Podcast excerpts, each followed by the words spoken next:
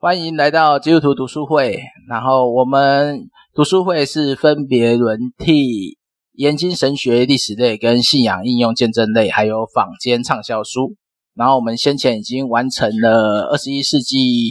教会成长学，它是属于信仰应用类的。然后我们这一次就回到了坊间畅销书。然后我们这次选择的是平安文化出版由亚当·格兰特著作的《逆思维》。然后本书我们预计会分为六次聚会，每次聚会阅读两章的进度。好今天我们将进行《逆思维》的第一章：传教士、检察官、政治人物及科学家走进你的心里。和第二章纸上谈兵及冒牌货，找出信心的甜蜜点。啊，如果你对我们之前的讨论有兴趣，可以搜寻基督徒读书会的 Podcast，然后对书中的内容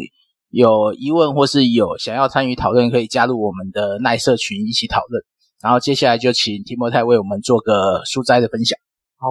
好，那现在先来看第一章啊，对，然后第一章啊，他就。他先讲一个故事嘛，就是什么森林大火的时候，然后诶，他举一个好像是德州吗？还是举一个什么地方的森林大火？啊，蒙大拿州。然后就是说他们他们在诶，就是说面对那个森林大火的时候，他们要他们在没有办法灭火的状况下，这些消防员要怎么逃离逃离现场？然后但是因为它是森林大火嘛，所以那个火烧速度非常快，所以嗯。就是说，其中有，诶，我记得他是十五个人里面，好像只有两个人，还是还是三个人生还。那，诶，啊，对，只有两个人，三个人生还。然后他的，然后，诶，那个状况就是说，呃，就其中的一个就是消防员，他就点，他就在情急之下去去就点火，或者说去烧出一条有点像是。逃生的逃生的路，然后就是说，然后他们就把装备，有些生还的消防员，其实他们就是把装备丢在火场，然后就直接跑跑出去这样子。那那那这个故事之外啊，就是说他就在他就在讨论说，那些就是丢掉装备的消防员，他其实是违反了先前就是说他们对消防员的的工作的要求跟习惯这样子。那可是他们违背了他们的工作守则跟习惯之后，他们在这个灾难当中，他们活下来了。那还有第二个是说，他在作者就举第二个例子嘛，就是说在考试的时候，呃，就是说，呃，他在研究学生修改答案的这件事情，到底是怎么样才是对的。那那个，呃，他研究之后发现一个很有趣的东西，就是学生的考试啊。诶，就是说，他他们在主观上会认为说，当学生在作答，学生自己在作答，然后他发突然之间发现，诶，这东西好像怪怪的。可是，呃，他在主观上，就学生自己的主观上会认为说，我改的答案可能没有比以前的，没有比原本的答案好，有可能会把对的改成错的。可是，在事实上，呃，把对的答案改成错的。那这个几率就是说，如果就统计数字来讲的话，大概也只有四分之一。那往往学生在修改改成正确答案的机会会是会会会是二分之一这样子。就是说，就就是说，他原本他他不会把对的改成错的，还有可能是会修正他原先的想法这样。那所以就是说，即便知道这个结果啊，所以很多数的人都还是会建议说，当你回。当你考试的时候，你碰到你觉得需要修改的时候，然后你呃什么你不修改可能还比较好，那就是就是这样的认为这样。那当然这本书在写作上面，它就要挑战我们这种就是我们我们的这种思维框架这样子。就是说，因为他一开始会先讨论，在他第一个段落先讨论说，我们会有自己思维的思考的习惯跟思考的框架。那然后这个框架会引导我们去做出一些特定的决定，或者说有一些特定的行为模式。那当然，在第二部分的时候，就是说作者他希望能够挑战这个点，然后去去检视人怎么样去检视自己吧，怎么样去鼓励其他人，在这个框架底下，他可以跳脱他原有的思维模式，然后重新去思考，呃，就是整个事情的可能性。那第三部分，我觉得可能也是蛮有趣的啊，就是说作者他想要透过这本书，除了提出这个质疑之外，他也想要去打造一个呃终身学习者的社群。然后他希望呢，在整本书上，他会鼓励读者抛开那种自身，就是说，因为知识或者说我们对于世界的认知是不断在改变，然后有时候我们会呃，就是限制在我们自己特定的知识或看法。可是呢，那个作者，当我们愿意，当我们在抛弃这些特定的知识或看法的时候，我们可能会有一种不安全感，或者说会有一些会有一些盲点。那作者他其实鼓励我们去抛弃这些，就是在辩证的过程里面，他可能不再有用的这些知识跟看法，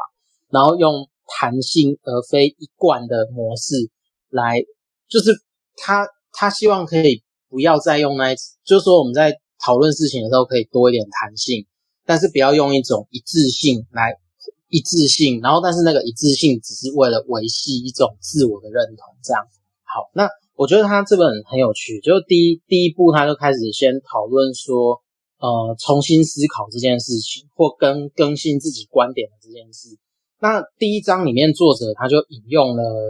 他就在讨论说，我们呃我们的认知在。碰到事情的时候，或者说碰到挑战的时候，它会出现三种心态，就是呃，传教士、检察官跟政治人物，然后还会出现另外一种可能的心态，就是科学家。然后他就来讨论说，这三、这四种完全不同的方向的的回应，它到底有什么不同？这样。那当然，他一开始举了一个例子嘛，就是呃，那个叫 Mike Zari Zari Di Zaridis。然后那个呃，反正就是黑莓机的故事啊。然后就是黑莓机好像对我来讲也是很很早以前的，很早以前的那个通讯装置。然后我记得好像在零几年的时候，零一零年的时候好像还蛮流行的。然后可是呢，他在零九年，哎，就是说在零九年的时候，他就黑莓机就占了就是将近一半的那个。美国智慧手机的那个市场，可是呢，一四年的时候，大概过了诶五年吧，它的市占率就暴跌到剩下一 percent 不到。那中间到底它出了什么样的状况？那作者一开始先讨论一个东西，叫一个观念，要重新思考。那重新思考这边就是说，呃，他提出一个挑战的点，就是说人的呃思考模式，他经常是偏好感觉正确。的事物，然后而不是实际正确的事物，就像我们前面前面提到的消防员一样，他感觉不要把装备丢掉是最好，是当下最好的选择。可是实际上，他正确的做法是把要把装备丢掉，然后赶快去烧出一条有点像是防火道。那诶，就是说，他就借由这个案案例来来来来提出一种看法，说就是我们需要培养出自行建构。第二种意见的习惯，那诶，就是说，他认为人他在思考的过程里面，他可能会产对某一些事情会产生一种，或者某一种思考模式，他会产生一种信念。可是呢，这种信念当他处于受到危急的时候，就比如说他他可能可以等等于是一种神圣的认知。诶，怎么讲呢？就是说，我们把我们的信念当成是一种神圣。然后不可挑战的事物，或神圣不可侵犯的一部分。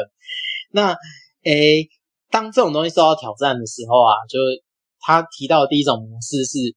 有些人会变成传教士模式，就是说他会开始，他会开始布道，然后他会开始保护，然后或者说是宣扬他们所要保护的那个观念。这是人在面对挑战的时候，就是受他他可能根本上的信念受到挑战的时候，他会有的很直觉的反应。然后，然后第二种模式呢，就是说叫检察官模式。那检察官的模式就是说，当我们在看见呃，就是别人的，就是说在别人反对你的意见里面看到瑕疵的时候，就是说。呃，就就是说，你的意见别人要挑战你嘛，然后一开始会用布道的方式去，这这是一个模式。那第二个模式是，当别人反对你，你在里面看到他的瑕疵的时候，然后我我，然后呃，比如说受到反对的这个人，他就会开始举列举很多理由来证明别人讲的东西可能有他的瑕疵，所以别人讲的也是不可信的这样子。那这然后还有第三种是说，他回应的方式是叫做政治政治人物模式，就是政客模式。那政客模式他他他会怎么反应呢？就是说，呃，他会在这过程当中去寻求群众的支持，不论他的想法是对或者是错，他会切换到政治模式的，切换到政客模式的时候，他会努力的去游说，去争取其他人的认同。好，那他之后就是说，呃呃，这是一种，这是三种比较常见的模式。那还有一种模式是比较少见的，然后他就认为说，这个模式就是说，当你的神圣信念受到挑战的时候，诶，有些人他可能会陷入另外一种思考逻辑，叫做他可能会想要寻求真相。那呃，就是说去看见他现在面对的实际的状况是如何。那他就会进入一种科学家模式。那在这过程当中呢，人他就会开始进行一些测试，然后来，然后并且他会假设一些新的不同的东西，然后去实验，然后并且发觉说到底关于某某个范畴的知识它应该是怎么样的。那诶，就是说，好，他这边就讲到说前面讲黑莓机嘛，但是黑莓机好像他前面是说二零零九年吧。啊，但二零零七年的时候，iPhone 登场的时候，它的概念呢、就是说，他就提到说，呃，它有点像是把 Mac 电脑放到智慧型手机。然后呢，在这个时候，黑莓机它仍然是在，呃，比如说坚持在一种，就是说，他要做无线通讯，而不是把一个一台电脑放到整个机器里面。所以呢，他到最后，他跟 Mac 或者跟跟 iPhone 在做比照的时候，他就在。他就可能受限于某一些呃思考模式，他就在商业的策略上面挫败了。那在这种就是我们我们谈到的四种模式里面啊，就是说作者他就认为说，呃呃，只要是越聪明的人，他有他持有特定的信念的时候，他在以前面三种方式，就比如说法官啊、检察官啊，哎没有，不是不是法官，哎。传教士、检察官跟跟跟那个什么政客，好，他是说只要你用这三种模式在回应的，就是说你在面对这种质疑的时候，你会跌得越重。那他的关键就在于说，作者认为就是说他是缺乏一种呃缺乏动机去改改变的这一种这种状态呢，他会错失许多重新思考的机会。那在心理学上的，它就会出现两种偏误，然后第一种是就就是确认偏误，就是说确认偏误会会会有点像是说，我我们会看见自己想看到的，然后会忽略自己不想看到的事物。那第二个是期许期许偏误，期许偏误就是呃，它它应该是期许偏误比较是说看见我们自己想要看到的，然后确认偏误是看见。我们自己期待看到的，然后当然作者作者还会提到另外一种偏误，就在于说，呃呃，比如说有些人会说，哦，我是中立的，我是没有偏见的，然后呃，就有人有些人会讲出这句话嘛，那就代表说我我们也常在生活当中听见这句话，我是客观中立，然后理性的。那可是呢，这种状况下，其实你可以看，你可以看到大部分人的心态，就作者会认为。多数人相信自己比他人更客观，然后他就谈到说，比较重要的是，当我们在科学家模式的时候啊，就是他会有一个很重要的关键去心理上面会有一个很重要的关键，就在于说我们会拒绝让自己的理念，呃，就是把它升级为意识形态这样。那如果呃，他意识形态有点像是说，你把你的。所认定或认知的东西神圣化以后，或者说当它变成一种不可侵犯的事物的时候，然后当它主导你所有的想法或思考或信仰的时候，它就是它就是一种意识形态这样。那如果我们在传教士模式的时候啊，它就会变成说，呃，比如说我们如果在传教士的心态下，我们如果改变了我们自己的心态，呃，就是。就就代表说，好像我们在道德上面出现了瑕疵，对，就是说，我们如果改变了，那我们就好像有缺陷一样。那可是呢，如果我们在科学家的模式，我们去改变了我们的自，我们改变我们自己，那就代表说这是经过一种有点像智力完整的表现，就有点像说我们是用理性在试着去改变我们自己的的的看法。可是我们如果处在检察官模式的时候啊，我们会呃，比如说假设我们在这种模式，我们容许自己被说服，那就代表说我们承认我们在。这个争论上我们已经输了。可是如果在科学家的模式，当你容许自己被说服的时候，那就是朝真相跨出了一步。那如果我们是在一种比如说政客的模式，好了，那就是我们如果是有点像是容容许自己改变的话，它就有点像是在胡萝卜跟棍子中间，它去变化那个立场。可是呢，在科学家模式的时候，我们可以比较。更清楚的看到一种逻辑，或者说一种数据的直接呈现，然后它可能代表的一些结果，这样。好，那那最后他就提出了一个点啊，就是呃，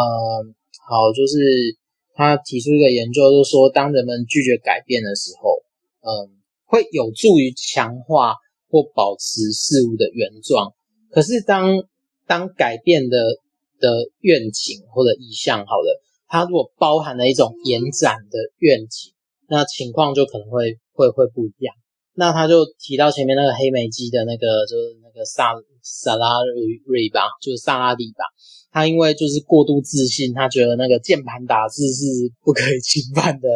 或者说他个人比较偏好键盘打字。那就是说他在这里就认为说键盘打字是一个，就是说可能黑莓机成功的原因之一吧。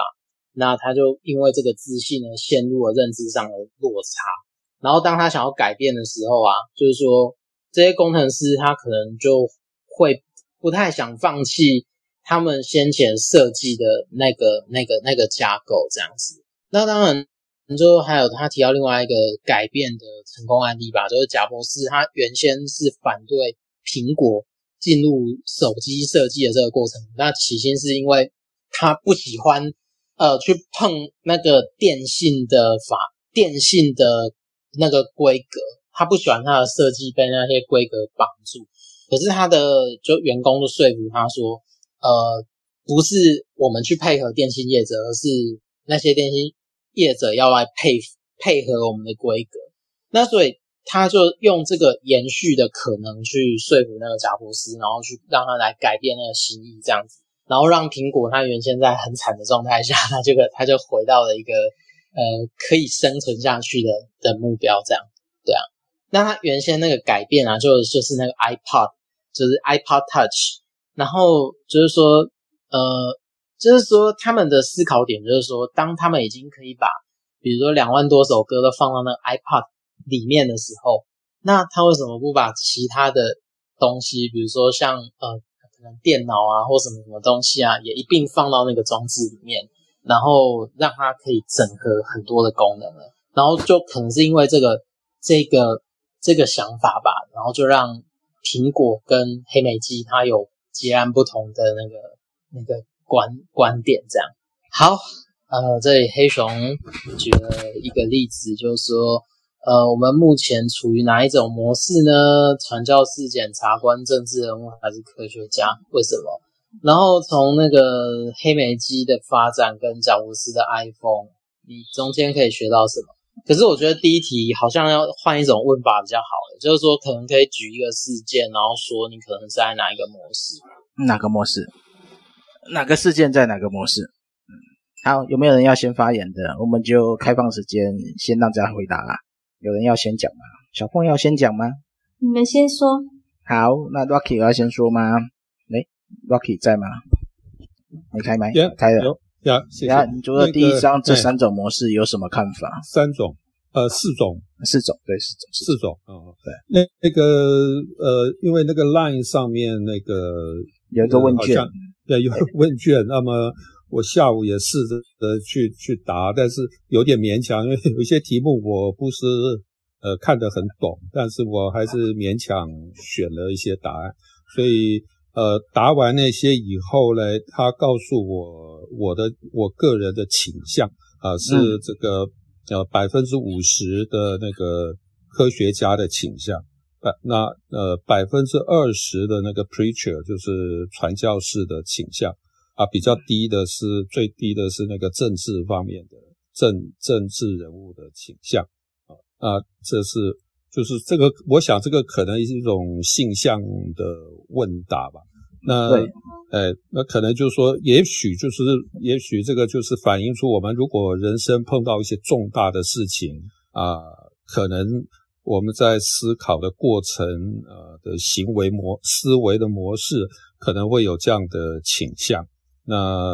呃，这个 rethinking 就是说，可能我自己是觉得，因为这个作者讲的都是一些呃商业上很。呃，一些很重要的抉择啊，策略啦什么，但是我我们真正在生活上可能也没办法，呃，我们就是一般人的日常生活哈，可能也没有办法一直 rethinking 这这这的事情哈，就是说有重大的事情才会这样，一般大概也很难。那我也特别想到说，有很多的事情在生活上是不能够 rethinking，是你当下凭直觉感动哈，就是要做决定。啊，嗯嗯，你 rethinking 以后有很多重要的事情，那个时机点就过去了啊，所以说，呃，可能面对一些重大的抉择，我们有时间空间的时候啊，是可以 rethinking 或 re rethinking 哈，不断的 re 下去，当然会越来越精准啊，但是也有很多事情啊，比如说我我们看那个篮球赛 NBA。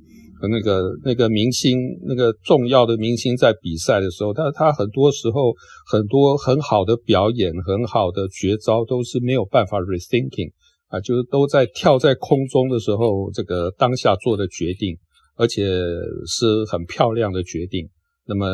rethinking 以后啦，什么都没有了啊，所以说，所以我是觉得是说要看情况再来 rethinking 的。好。所以我这边看呢，这四个应该平常的时候应该比较偏向检察，我自己啦比较偏向检察官的角色啦。对，你说传教士，我没有那么那么神圣不可侵的那个思考观点，我通常比较是需要好好的去说争论，也不算争论吧，应该比较偏向就是呃提出证明。如果你要我做，你要说服我，哎，如果我。我要你参与，那我说服你，对，就变成是这种举证模式，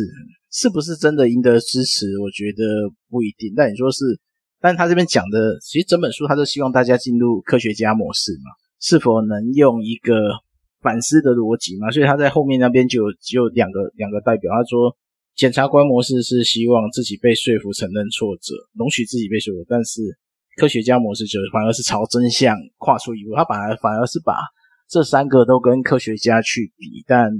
我不太清楚，因为这边才刚开始嘛。但我对黑莓机的发展比较有兴趣的，就是他这边举的这个例子哈，这个时间点其实另外一个跟黑莓机同时存在的霸主，那时候叫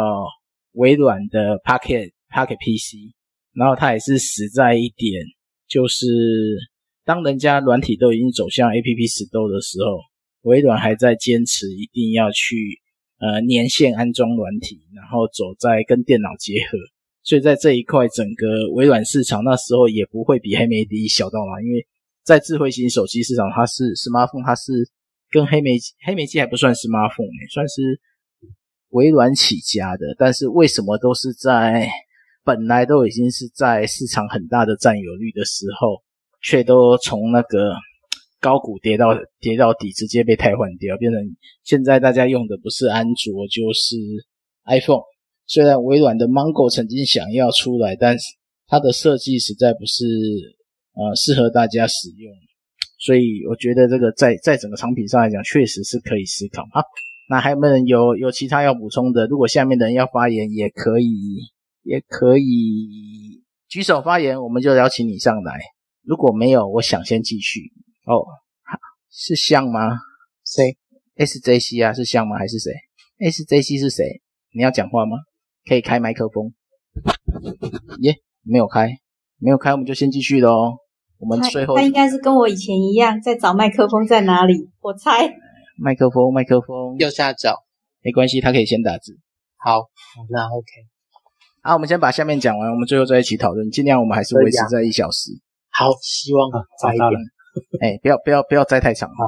要要先要讲吗？他打先讲先先讲。哎、欸，打开像你是像吗？还是谁？对对对，没错。你像吗？你要补充什么？不要讲太长，哦、我们只有一小时的时间。OK，我先讲一下对这本书的观念啦，因为它是以商业出发，而且它是在那个黑人新的黑人运动，就是 Black Lives Is 那个 Black Lives Matter 这个运动开始的。嗯，所以他会特别主张科学家。那事实上，美国社会上大部分是 preacher 和 politician。嗯，哦，所以在这种运动刚开始的时候。他也想要缓和大家的情绪了，所以就会比较偏重科学家。那事实上，在做很多事情的时候，每一件事情有每一定的注重点，所以不一定是用科学家的精神才可以去做到或完成。对，因为在那个时机，哦，那现在 Black Lives Matter 已经发展到已经过度暴力，所以美国很多人在反对这个运动了。嗯哼，所以就会变成说，他那时候这样提有他的用意。那事实上，科学家精神不一定是通用的。而且，呃，在美国的话，大部分科学家精神会用在实验室、用在教学上，还有 academic 那个学术界上。嗯，但是他们的最多的是 preacher 牧师的角色，因为美国有的销售员或是推销员都可以很自豪的跟你说，你工程师做出垃圾我都卖得掉。那对，事实事实上也是。精神，事实上也是如此，真的、哦。嗯对，他们真的很会卖东西。没有啊，这个这个这个讲法就跟我以前在网络公司上班一样啊，就是说，因为那时候网络还没起家嘛，所以我每一个人都要传教士，就告诉大家网络的好处，然后为什么要用网络，然后鼓励大家赶快上。然后然后需要钱的时候就变政治家这样子，就是说寻求寻求其他人的认同。还是牧师，因为募款比较快。啊，真的吗？牧师跟政治家哦，对啊，哦，对对对，政政治家这边的论述感觉比较像油条了。呃，对，原来是他，他有点偏重了，因为他故意要提说科学家，所以把其他三样都贬低。啊，事实上，其他三样在生活上也是需要的。对啦，对啦，对，我就觉得他只强调一点，我就觉得怪怪的。好，那我们先继续吗？好，我们先把后面讲完，我们再来讨论。好吧，那那那第二章他直接谈，他直接举出两个东西嘛，就是说，呃，纸上谈兵的症候群跟冒冒牌货症候群这样子。然后，呃，我看一下哦。好，就是说，反正他一开始先举一个，就是，呃，呃，当一个人失明的时候啊，他可能不会觉得他自己是失明，就是说，可能早期的，在早期的文本里面然后早期的记录里面，当一个人失明的时候，他不会承认自己失明，他可能只会说，我自己好像都在黑暗的那个洞穴里，我好像被困在黑暗的洞穴里面这样。那他就会把这个东西叫做说暗通症候群，然后呃，就是说他就是会有一种怎么讲，自我自我意识的缺失，然后这个患者啊，他可能会有一种类似肢体障碍，可能像是嗯、没有看见，可是在认知的表现是正常的，所以他就用这个东西来隐喻一种，就是说我们在每个人在认知上都会有一个盲点。然后在这过程当中，我们可能要学会去辨认我们认知上的盲点，并且修正我们中间的那个呃思考，这样子。他的这两种症候群啊，纸上谈兵跟冒牌货，他就举了一个例子，就是说，呃，其中一个是一个叫哈哈拉托马斯，然后就是他在托马斯多提尔，然后他在参选那个总统的过程，诶，他对。他他对自己一直提出了两个问题，就是说他凭什么选总统？然后第二个是说我他就在思考这个问题的过程当中，他也谈到一个东西，就是说我凭什么不当不当总统？因为他在这个过程当中，他一直呃怎么讲？他一直认为自己的能力是低于众人对他的期待。然后，比如说，众人会觉得说他已经在某些事物，他会在很多事物、政治的事物上非常有经验。那只是他一直觉得他好像有一点点德不配，或者说能力没有没有到达那个关键这样子。那这就是一种有点类似呃冒牌货症候群的这一个极端。那另一个极端就是那个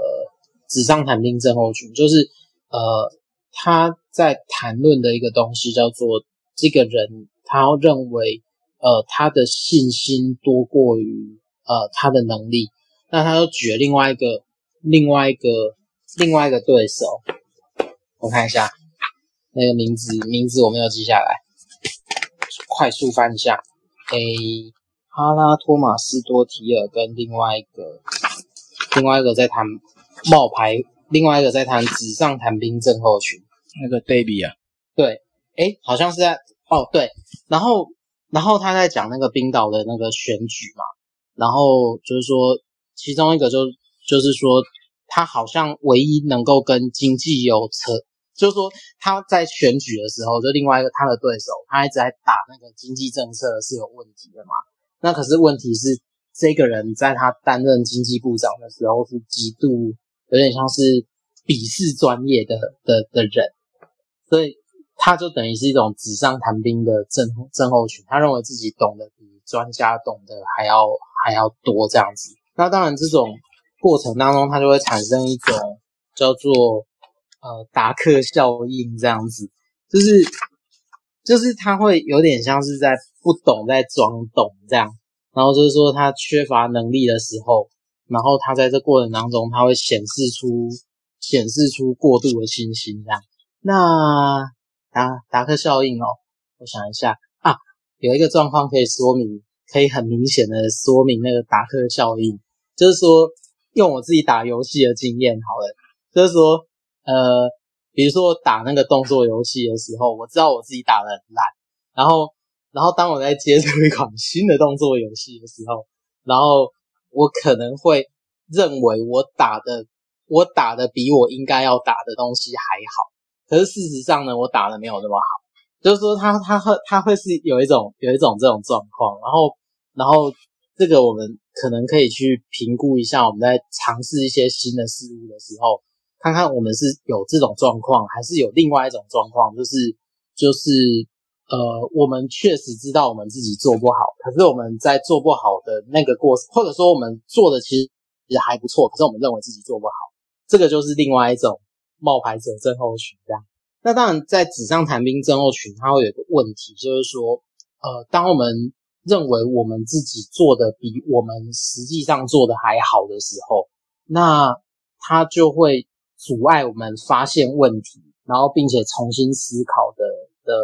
的的那个路这样子。那这个我觉得在好没关系，那我就继续说。然后，然后另外一个就是说，呃，比如说当当人嘛，他有信心知道说他自己呃所不知道的事情，那他们就会更注意说，就是什么证据会对他有利，然后并且花了更多时间去读。读就是说跟他们的观点呃相意见不一样的资料，这样就是说怎么讲？当一个人要知道自己不知道的东西的时候，他们其实会去做的事情不是去读说去佐证自己想法的事物，而是说他们会除了留意这个东西之外，他们会去会更多去读一些跟他们的观点可能相反的一些资料，这样。那其实这个过程当中，他就。作者就谈到了一个东西，就是怀疑嘛，然后他就在在谈论那个冒牌者症候群，他可能这种就是比如说呃呃冒牌者症候群吧，它会出现的可能三种好处，就是说呃他会就是说当你认为说你自己所在的位置，然后呃可能你的能力配不上你那个位置的时候，那。当你觉得自己好像是冒牌者的时候，那这个状态如果它不是在那种负面的状态的时候，它会激励人就是更努力的去工作。然后第二个就是说，它会让这个人更聪明的去在那个位置上做那个位置的工工作。然后第三就是说，在那个位置里面，他可以成为更好的学习者。这样，那当然这里就是会出现一种就是不确定性嘛，就是说当人有这种不确不确定感的时候。那这种不确定性，呃，怎么讲？呃，冒牌者症候群啊，它其实会比过度自信好一点点的状况是，就是说，当他感觉到这种不不确定性的时候，那他会迫使这这些人提出问题，然后甚至是吸收薪资，然后甚至会保护，就是保护这些人不受到那个达克效应的那个影响，这样。好，然后就是说你是否有纸上谈兵症候群、冒牌者症候群的经验？如果有，请举例说明。然后第二是你怎么看待不确定性和怀疑的作用？你认为他们对你的学习和成长有什么好处和挑战？好，有啊，纸上谈兵症候群我可以讲，就是说，呃，哦，我有一阵子在学希伯来文的时候，学我希伯来文学到第二年，然后，然后那个时候，其实纸上谈兵症候群最容易接，最容易出现在一个状况，就是说。你在接触某一某一某一某一个领域的知识，可是你没接触多久，然后你又学得很快，然后你把这些基础可能都学得还算可以，然后这个时候当当当有一些人拿更复杂东西来来问你的时候，可能你偶然有一次你会把你会很漂亮的把这个问题回答过去了，可是你会忽略掉的是，其实你的回答有可能中间是出。缺乏一些证据跟基础，这都是我在学希伯来文第二年的时候出现的一些惨痛的经验。我以为我看得懂一些东西，然后我也好像把某一些那个就语言上面的困难点把它做出来。可是事实上呢，我再回头去看我就是刚学希伯来文的可能第二年以前或第三年以前写的东西的时候，我会发现那里面 真的是漏洞百出，然后。而且那个东西又有点过度自信，那就我就会想说，奇怪，为什么我为什么那时候可以写出这种鬼东西这样子？那可是当我在学到，比如说我现在学第七年、第八年的时候，我就会觉得说，嗯，我反而会出我我反而会出现另外一种状况，就是说我这样子写对吗？或者说我这样子解释可以吗？然后我是不是在这解释的过程当中，我我忽略掉了？忽略掉了什么文法，或者忽略掉了哪一些呃很重要的东西，然后我的盲点可能是什么，然后就会变成说我在翻译的过程里面会会会一直有很多东西卡在那里，然后一直写不出来，对吧？我觉得这可以可能可以说明一种类似纸上纸上谈兵症候群或冒牌者症候群的那种状况。好，大概就是这样，自己的经验，学习语言也是一样啦，因为有很多人他在国外。待了很久，他觉得说，他觉得说，其实我英文很烂。嗯，越熟悉越会觉得自己越不足。我觉得他前面那个那个什么山，等一下我翻一下哦。什么山？那个愚蠢山呐、啊，这个状况。Stupid Mountain。对。嗯。我觉得这个状况是蛮多的人在半吊子的时候是自以为。啊，对，最了解的时候，刚好是第二年、第三年的时候，就是一知半解。就是说，所以他的讲法是说，那个不完全的知识比没有知识还要危险，就是。那我们其实我们每一个人在学习过程都都会经过这个 stupid mountain 的这个这个这个过程啊，过程就是说，哎，都都会有啦。我是觉得难免，哎。这是一个学习过程的现象，对啊，所以要要要早点知道我们会犯下这个问题，所以就要好好的啊，该该该知道自己的不足的时候，就要好好的那个接受别人的建议跟 说明，不然我们反而我我觉得反而那个阶段会出现一种心态，就是你会觉得很烦躁，然后然后那个烦躁好像是说你好像觉得你现在的状况 OK 了。可是别人一直觉得你好像没有那么没有那么没有那么 OK，然后在这种中间你会经历一种好像拉扯，然后在那个拉扯当中，如果你过了，那你之后就会走得很顺。然后如果那个拉扯你没过，然后你还一直觉得你很厉害的话，那你后面就会一直走得很顺。大概就这样。是啊，然后嗯，然后另外就是他其实他画的那一张图。我觉得他这一这一本书这边有几个图是可以去思考的。那个信心能力，信心 VS 能力那边，对不对？对对对对，因为我觉得，呃，我是不知道纸上谈兵症候群跟冒牌者症候群它的真正的定义范围是什么。因为按这个图来讲，就是越大信心越没能力。但是其实也可能是信心跟能力都在一起的时候啊，对不对？我我觉得纸上谈兵症候群比较容易出现在那种。比如说他什么东西都学很快，然后但是什么东西都浅尝即止的时候，就最容易出现这种状况，就自以为什么都会嘛，实际上什么都不会，实际上什么都不会。但我觉得有时候还不是这样啊，有时候就觉得他是一个整个好高骛远，就觉得嗯，眼前的东西这些他都瞧不起，他有更高的、更高的理想跟愿景，是吗？我不知道啊，因为纸上谈兵大概这个样子啊，光说不做嘛，所以你就会常常提，你知道在教会界最容易发生这种事啊，大家都有很多远大的梦想、远大的意向。然后呢，谈到实作呢，大家就就就越来越越越来越遥远了嘛。所以我觉得他这个这个写法齁，有有他的趣味在的，但但是有那个像就有讲他说作者作者独特的定义跟医学无关，这确实是这样。他这也不是那么走心理学的一个论述的模式嘛，他可能在走那个群众心理，对不对？我不觉得他有。到很心理学的模式，他主要是要卖书，主要卖书，对啊，因为因为你知道，如果以心理学，因为我最近跟几个心理学应用心理学的人讨论嘛，应用心理学在举证上其实很麻烦呢，他们的量化统计比我们这种管院的还要严谨。哦，所以他就他他的就是不是严谨的统计，不是啊，他没有他没有举任何东西，他只是举这个叫做比较直观的东西，就是我认为信心强就一定是。啊，但也有可能信心跟能力具备啊。好了，就认为他的时候，他是要先知道，要先知道作者的工作背景。他是到各个公司去做，去训练人家那些主管或是员工，让他们有自信，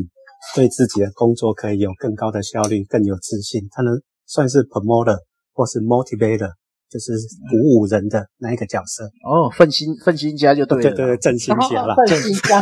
没有，我们我我们我们也可以办奋心会啊，一样啊，就会看是奋心布道书。他这个这个是一个成功神学的感觉，就是说，我是觉得他他的那个举的例子都是好像告诉我们他成功那个一些成功的例子的那个关键哈是什么，就是好像他可以。告诉我们下面我们的读者，就是说，如果我们现在是想要在事业上冲刺的人，看这些会很得帮助了。就是说啊，如果我们学习像贾伯斯啦哈，或者他碰到困难，但是他的周遭的人怎么样帮助他，结果他就突破啊。像谁谁谁没有突破啊，最后结果就怎么样怎么样啊，有突破的结果就怎么样怎么样。可是这样讲起来，不是也有一点事后诸葛吗？就是说，我们就 把过去已经发生的事情拿来做例子，这不是也很简单？呃，他不会到这么样子啦，因为再怎么说，呃，美国的顾问公司有他一定的专业性，那他算是首算是也是数一数二的的顾问，商业顾问啊、呃。那普通商业顾问会出来写书，就是快要没没气了。哈哈哈！但是 他应该不是吧？他就甚至他还有影响力的时候，他会出来写书。那他写的书，因为他的工作经验和他接触的顾客量，哦，这个都是一年大概有可能三四十个顾客，而且这个顾客都是一百大或五百大，所以他们在他们的经验和他们所收集到的资料，都是对社会影响很很大的。那而且这些顾问公司里面内部的。那个资料分析师也都是非常专业的，他们可以预测到王建民今年会第二，然后像大谷翔平今年会第一，他们可以做出非常准确的分析和判断。那这些去外面讲的人，会依照公司内部的分析师的资料来做解释，哦，所以他们讲的也都很正确啊，所以他们也不是空口空穴来风的，对。但是因为他们为了要，他们普通会出来讲，就是说他们公司可能。已经开发了一个商业模式，或是有一个一套商业软体，他们要出去卖，所以他们注重某一些点，哦，会会有这种情形，但是最整体来说，都还是有正面效果。OK，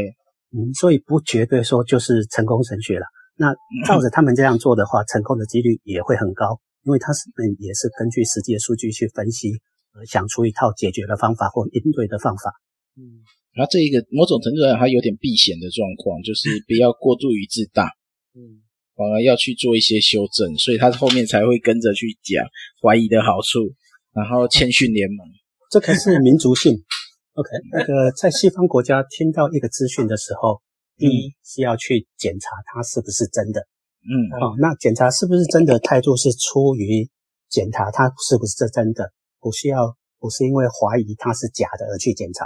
所以出发点不一样。嗯，OK，哦，那在其他其实东方国家是想要找出他的毛病，想要证明他是错。检察官这样吗？就检察官啊，对，是检察官。这个出发点是不一样，所以北美呃，很后欧洲在做 peer review，就是学业里面的互相检验的时候。是基于要证明他是哦，当然也有有少数几个是要找砸的哦，这一定会有人多必有苦，嗯，反正白痴，那多必有白痴，就就有人要要要要表达不同意见嘛。嗯，好，那小凤有没有有没有要补充一下？今天你还没有轮到你讲话，没有没有，听你们讲也很过瘾。OK，所以他最后最后他那个图，我就觉得他纸上谈兵症候群跟冒险者，然后他中间不是有个交叉点吗？嗯。对啊，但这交叉点好像也不是好坏的东西呀、啊。那么第八十三页，嗯，对啊，对啊，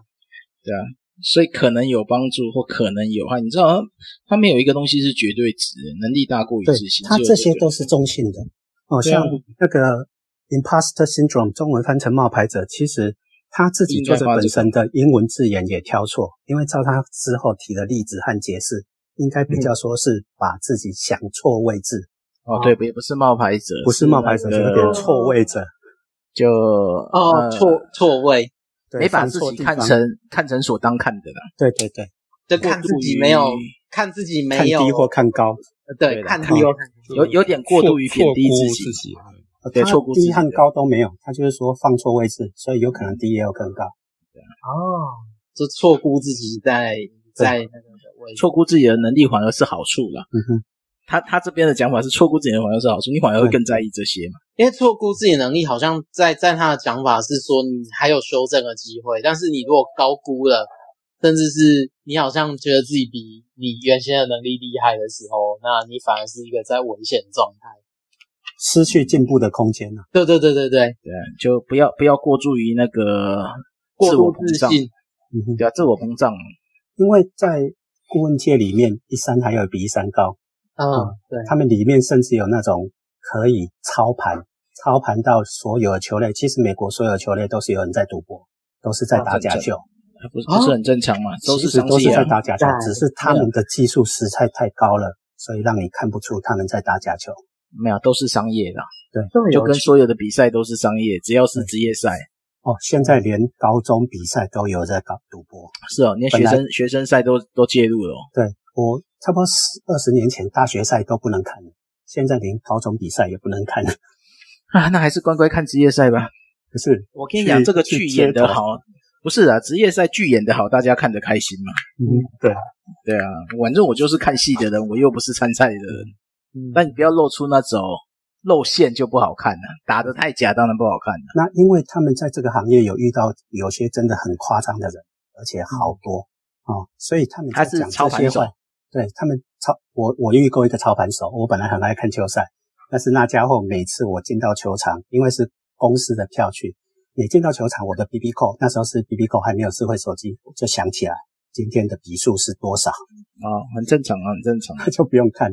所以因为这样，所以这些人在讲话，在做一些解决方案的时候，都会去考虑到正点和负点啊。然后另外一个，他们就会去考虑到是半年、一年、两年、三年、五年、十年、十五、二十五。六十年之后的情况，哦，会越高，但是通常长估的准确度比没有那么高。但是因为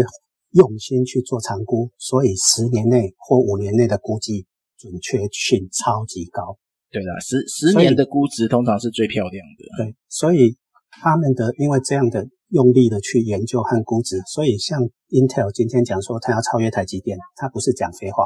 嗯。啊、嗯，就而且就有老美有一个有一个很夸张的地方，当他们讲出来的时候，他们之前已经用了五年甚至十年的时间去预备了，所以他讲出来的时候就是要推出了，不是讲出来才要真要去研究。嗯，哦，所以这很大的差距。所以作者在写东西的时候，也就是他有一个 mentality，我先讲最后一个 mentality，就是他们认为东西上市就是历史啊，对啊，没错啊，It, it's a it's a market, it's history。所以就不是新东西。那在很多地方刚上市的是新东西，嗯，哦，所以这个差别后面的差别非常之大。所以他在写这个东西的时候，你看他这是十几年前写的，他就已经有点感觉到 Black Lives Matter 这个运动会造成不可收拾脱缰之马趋势，哦、嗯，所以他就特别注重在科学家精神，实事求是，有一就讲一，有二就讲二，不然到时候种族对种族痛楚会更加的夸张，更加不可收拾。所以这本书，这本书出的年代是二零二一，对啊，哦，这个编辑二零二二，我说这本书的。对对对，出版和制作，他们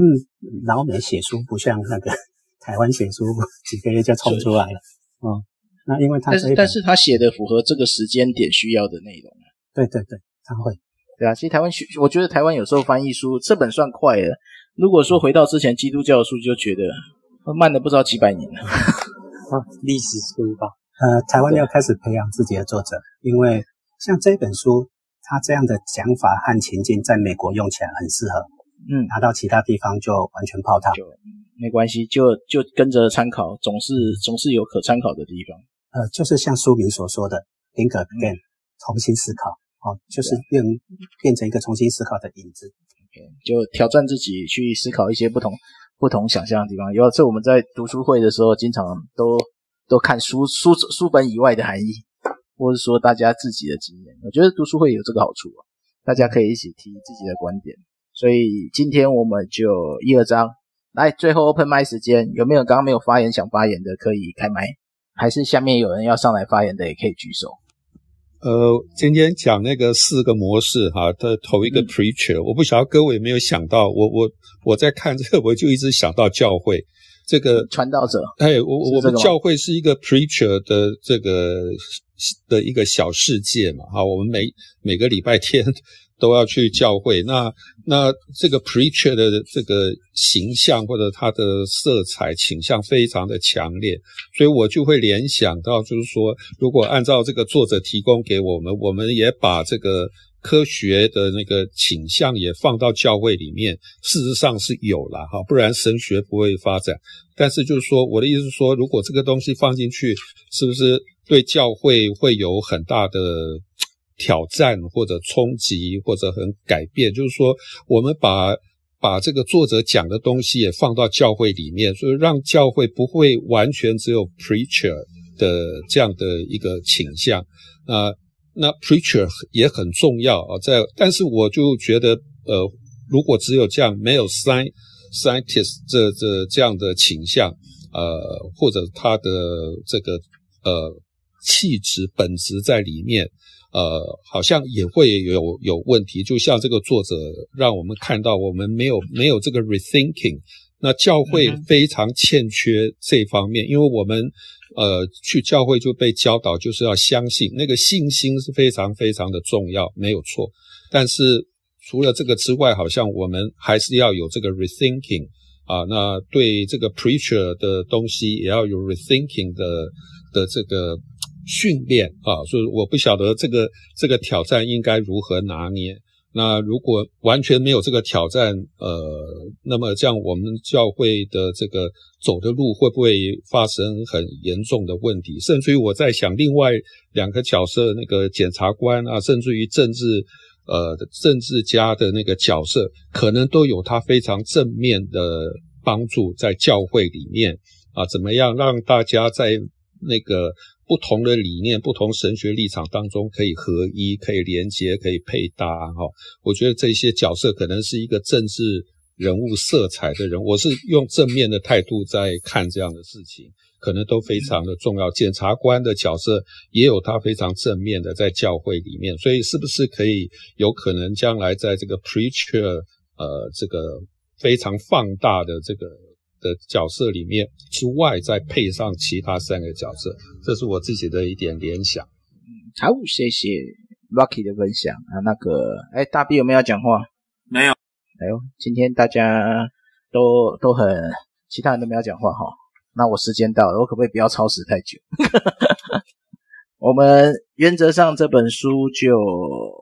两章两章的读，然后我们下一周就进行